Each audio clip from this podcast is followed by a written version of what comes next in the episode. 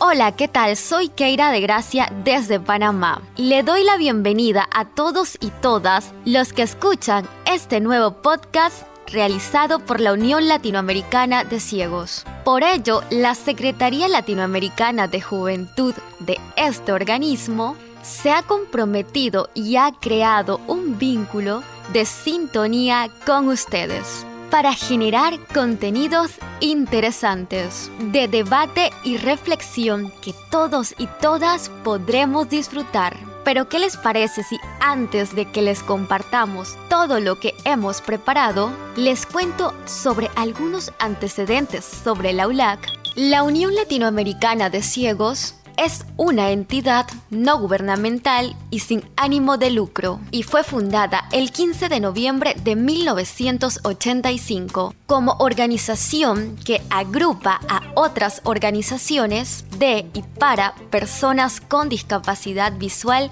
de 19 países de la región latinoamericana, 18 de habla hispana y 1 de habla portuguesa. Los objetivos principales de la ULAP son trabajar por la inclusión social y la participación plena de las personas con discapacidad visual que viven en América Latina. Y a continuación oiremos a Matías Ferreira desde Argentina, secretario de Juventud ULAC, quien tiene un mensaje para nosotros en la siguiente editorial. Bienvenidos amigos y amigas. Como secretario de Juventud es un honor para mí poder dirigirles algunas palabras. Este podcast, hecho por y para jóvenes, nos encuentra en un tiempo turbulento de muchos cambios. Como joven y como joven con interés en cambiar la realidad, no puedo dejar de pensar en esto.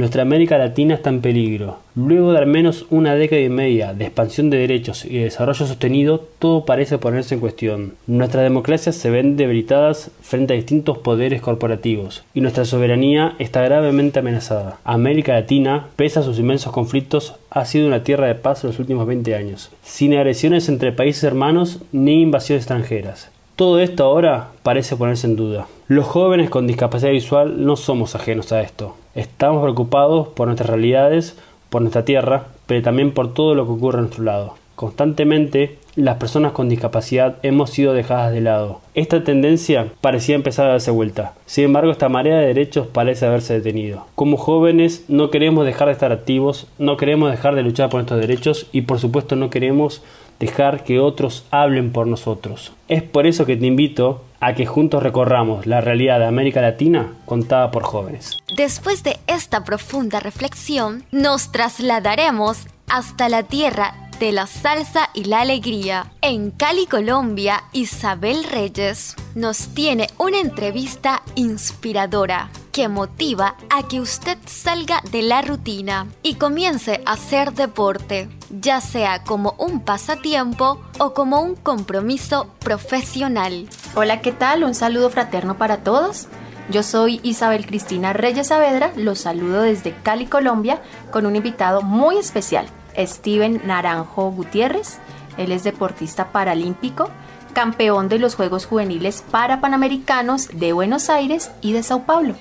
Porque hoy está invitado, pues es importante para todos ustedes, las personas con discapacidad visual, para todos nosotros, una temática como lo es la autonomía de las personas ciegas fuera de sus comunidades, de sus entornos. Entonces, Steven, muchas gracias. Mi primera pregunta para ti, para que te escuchen todos los jóvenes de la ULAC, es cómo el deporte se convierte en una alternativa en tu proyecto de vida. Bueno, muchísimas gracias y un saludo también para la Unión Latinoamericana de Ciegos. Encantado de compartir un poquito de mi vida y sobre todo pues en el deporte que es una, una opción muy bonita para todos. El deporte llegó a mi vida hace seis años, ha sido una oportunidad que Dios me ha brindado.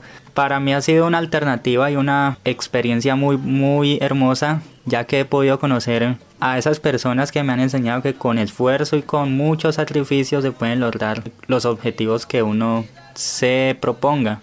Uno es deportista, pero muchas veces siente que, o sea, como que uno quiere desmayar, como que todo se vino abajo. Pero esos, esas personas son, las que le han enseñado a uno a que no hay que dejar de, intentarlo. Entonces he estado también en otras naciones, Argentina hace cinco añitos y en Brasil hace dos años.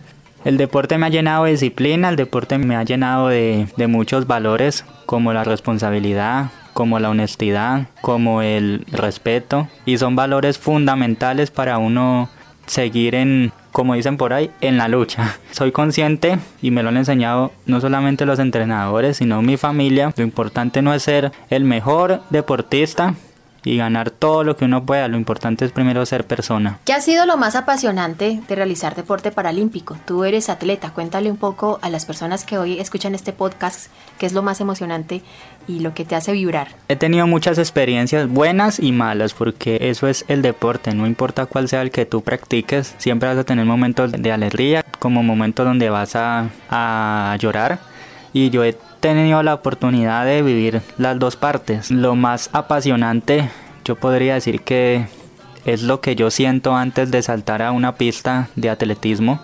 Yo soy velocista, practico 100, 200 y 400 metros. Entonces los nervios, la ansiedad, las ganas, todo lo que se mezcla antes de ir a una competencia es muy bonito. Obviamente al pasar de los años he sabido manejar muy bien ya el tema de la ansiedad, eh, el tener la mente despejada. Lo que siento antes de competir es muy bonito. Llegan a tu cabeza los recuerdos o ese proceso que yo tuve antes de, llegar a esas competencias, los entrenamientos fuertes que, que se tuvieron semanas y meses antes, se acuerda uno de que hay una familia que está pendiente de tus resultados y de que mucha gente está esperando lo mejor de ti porque sí, yo soy el que salgo a la pista, soy el que tengo que hacer una marca, pero detrás de eso hay muchas personas, familia, entrenadores, médicos, guía, muchas personas, entonces eso es muy bonito en el deporte. ¿Y qué quisiera decirles a los jóvenes que tienen discapacidad visual, que quizá algunos estén en sus casas con temores o con ganas de realizar otros, digamos, proyectos en, en su formación?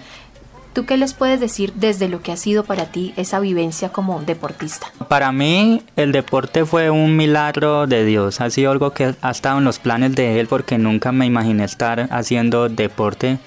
Primero yo no sabía que el deporte existía para las personas con cualquier tipo de discapacidad. No solamente es discapacidad visual, tengo muchos amigos Hablo del atletismo, que es en el campo en el que yo estoy, pero conozco también de muchos deportes donde hacen atletismo, baloncesto, fútbol, ciclismo y cualquier persona puede practicar el, deporte que, que se requiera, por muy complejo que uno lo sienta o lo vea. Yo creo que el deporte abre muchas puertas, entonces mi consejo para esas personas que están en la casa, yo creo que tienen las herramientas suficientes. Obviamente al principio va a ser difícil, al principio van a haber barreras, al principio van a haber obstáculos. Así fueron apareciendo en, mi vida, pero la fe y la confianza que yo, que yo tengo en Dios y mi familia han sido muy importantes para superarme a sí mismo en el, en el deporte. Entonces nada, anímense, el deporte te abre puertas, te da alegrías y eso es lo importante en el deporte paralímpico. Fue un gusto estar con ustedes, Isabel Cristina Reyes Saavedra, Uber Steven Naranjo Gutiérrez para Juventudes ULAC. Un abrazo. Muchas gracias a Isabel Reyes y a Steven Naranjo por introducirnos en el competitivo mundo del deporte. Es momento de darnos cuenta que las noticias no solo se producen para quienes hablamos el español, sino también para quienes conservan sus dialectos. Es el caso del país de los volcanes, porque desde Guatemala, Josía Vázquez y Daniel Molina han realizado la siguiente nota en el idioma oficial y en la lengua MAM, en colaboración de Ana Sofía Holdán y Lourdes Ordóñez. Encuentra conocimiento, libertad y emoción uniéndote al encuentro de jóvenes ciegos Nueva Generación. Es el eslogan de un proyecto guatemalteco con espíritu innovador.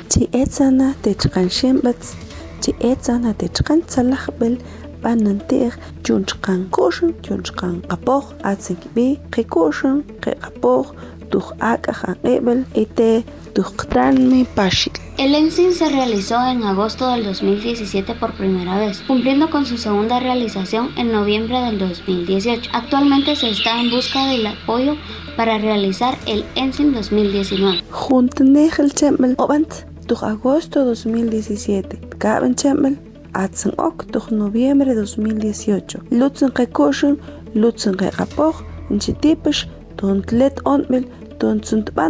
chemel, 2019. Las principales temáticas en las cuales gira el encuentro son incidencia política, emprendimiento y educación sexual, añadiéndole en su segunda edición la tecnología, el acceso a la justicia y el enfoque de género.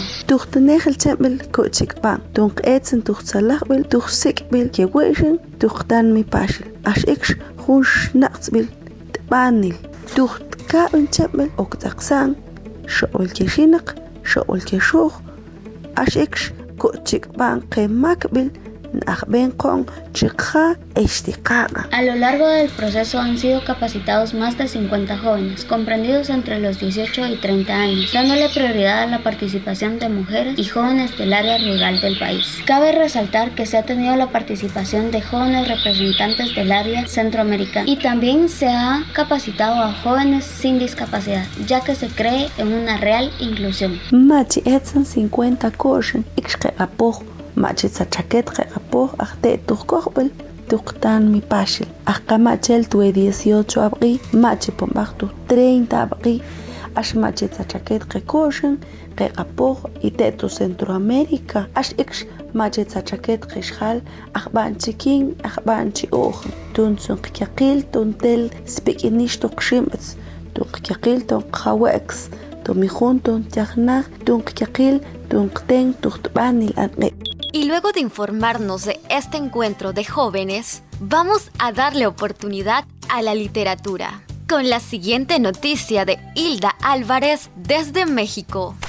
En México, un grupo de jóvenes del municipio de Villa de Álvarez, en el estado de Colima, abrirán una ludoteca. La ludoteca llevará por nombre Divertix. En Divertix Niños entre 6 y 12 años podrán reforzar sus conocimientos de educación primaria mediante el uso de las tecnologías, la información y la comunicación TICS. Además, en esta ludoteca se contará con apoyo a tareas y se brindará atención a niños con cualquier tipo de discapacidad. Lo anterior bajo el marco de una educación inclusiva. Reportó desde la Tierra del mariachi y el mezcal, Hilda Álvarez Villalbazo.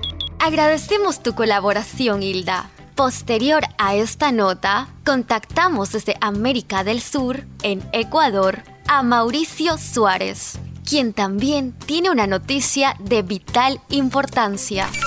El Consejo Nacional para la Igualdad de Discapacidades, CONADIS, y la Agencia Nacional de Tránsito, ANT, presentan el identificativo vehicular para el uso de personas con discapacidad. Este identificativo permitirá al usuario acceder de forma ágil y oportuna a estacionamientos preferenciales. La solicitud del mismo se la realiza en línea a través de la página del Consejo Nacional para la Igualdad de Discapacidades. El plazo de entrega es de 15 días. Desde Quito, Ecuador, reportó Mauricio Suárez. Muchas gracias, Mauricio. El 2019 es un momento histórico para Panamá, que tiene sus próximas elecciones a la vuelta de la esquina. Y en este proceso electoral, los jóvenes tienen una gran importancia. Nuestra compañera Catherine Lucero nos tiene información de lo que acontece allí.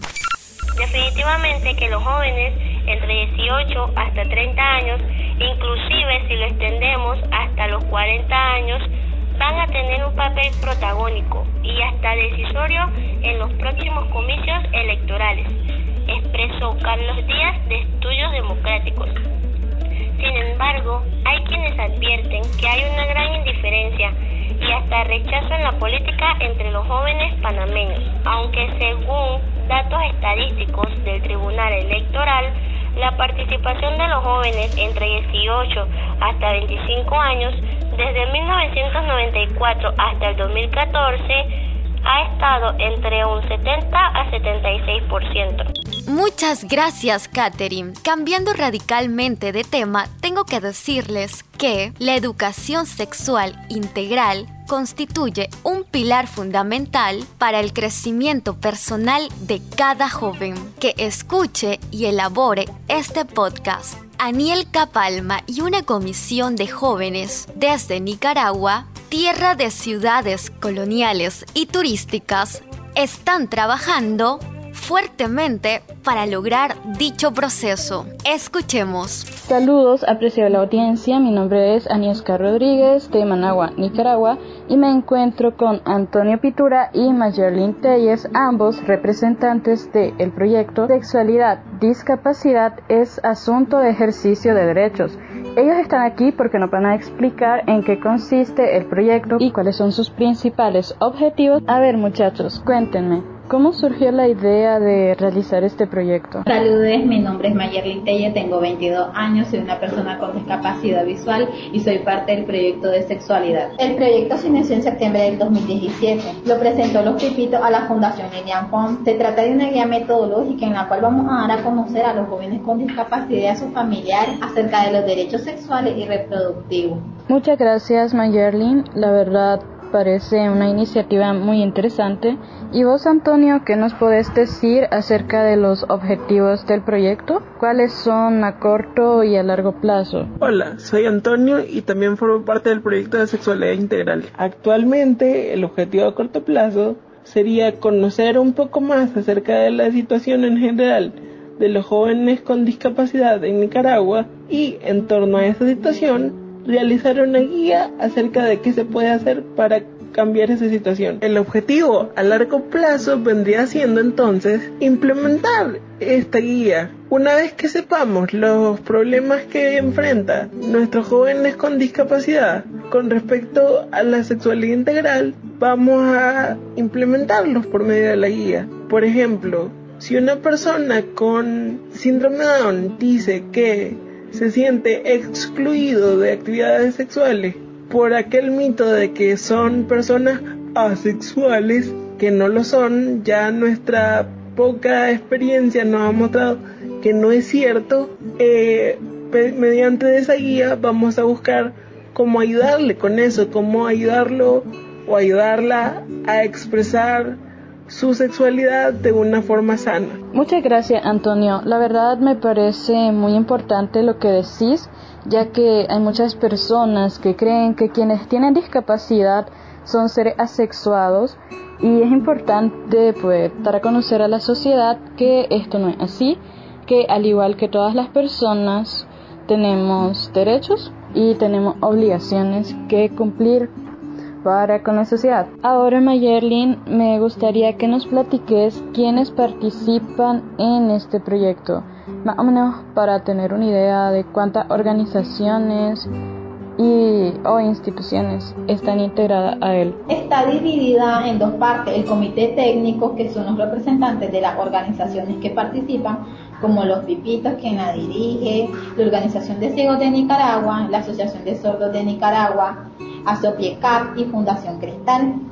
También existe un consejo consultivo liderado por jóvenes que integran estas organizaciones. Los parámetros para elegirlos fueron su participación activa y su interés por este proyecto. Me parece genial que varias organizaciones enfocadas en distintos sectores de las personas con discapacidad se estén uniendo en un mismo proyecto. Esperemos que esto sea de mucho beneficio para la sociedad en general.